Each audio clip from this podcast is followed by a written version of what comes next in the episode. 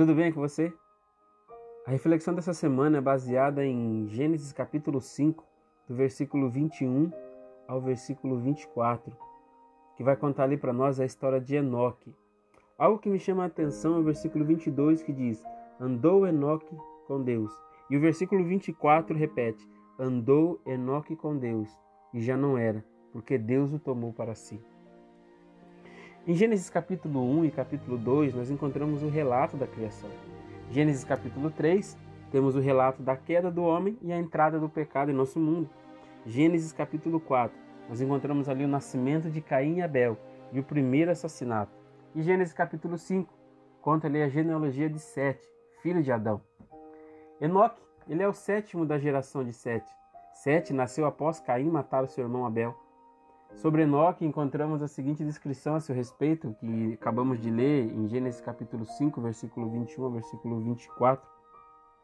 Enoque, por curiosidade, Enoque foi contemporâneo de Noé. Enoque viveu em dias difíceis, dias onde a maldade humana estava cada vez pior. E o ser humano não se importava com Deus, viviam como se Deus não existisse. Viviam como se Deus estivesse de acordo com todos os seus maus atos. Olha que interessante, Jesus nos alertou em Mateus capítulo 24, do versículo 37 ao 39, que assim estaria o mundo um pouco antes do seu retorno para buscar os seus filhos. Eu quero me deter com você aqui para a reflexão dessa semana no termo andar, que diz andou Enoque com Deus. A raiz hebraica dessa palavra vem de halak, e essa palavra aparece 1550 vezes no Antigo Testamento e sugere uma ação. Já a frase andou com Deus tem a ver com desfrutar uma comunhão sobrenatural e íntima com Deus. Não uma vida aparentemente santa, uma vida de aparências. Tem a ver com andar junto, estar próximo de Deus, andar ao lado de Deus, viver em plena harmonia com a vontade de Deus. Não é apenas acreditar que Deus existe, mas fazer da sua vida uma prova da existência de Deus. Sabe o que eu aprendo com isso? A biografia de Enoque a breve biografia de Enoque nos revela que, mesmo nos dias mais difíceis, mais escuros, é possível andar com Deus.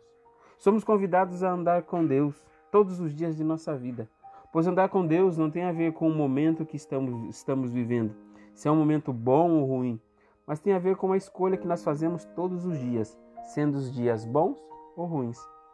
Que tal essa semana você se aproximar mais de Deus? Orar mais? Meditar mais nas palavras de Deus, nas palavras da Bíblia Sagrada, se tornar alguém mais íntimo de Deus.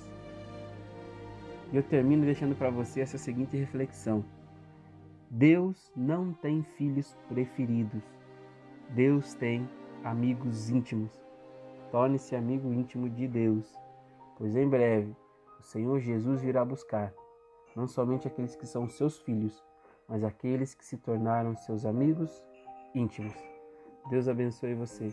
Tenha uma ótima semana. E lembre-se, Maranata, o Senhor logo vem.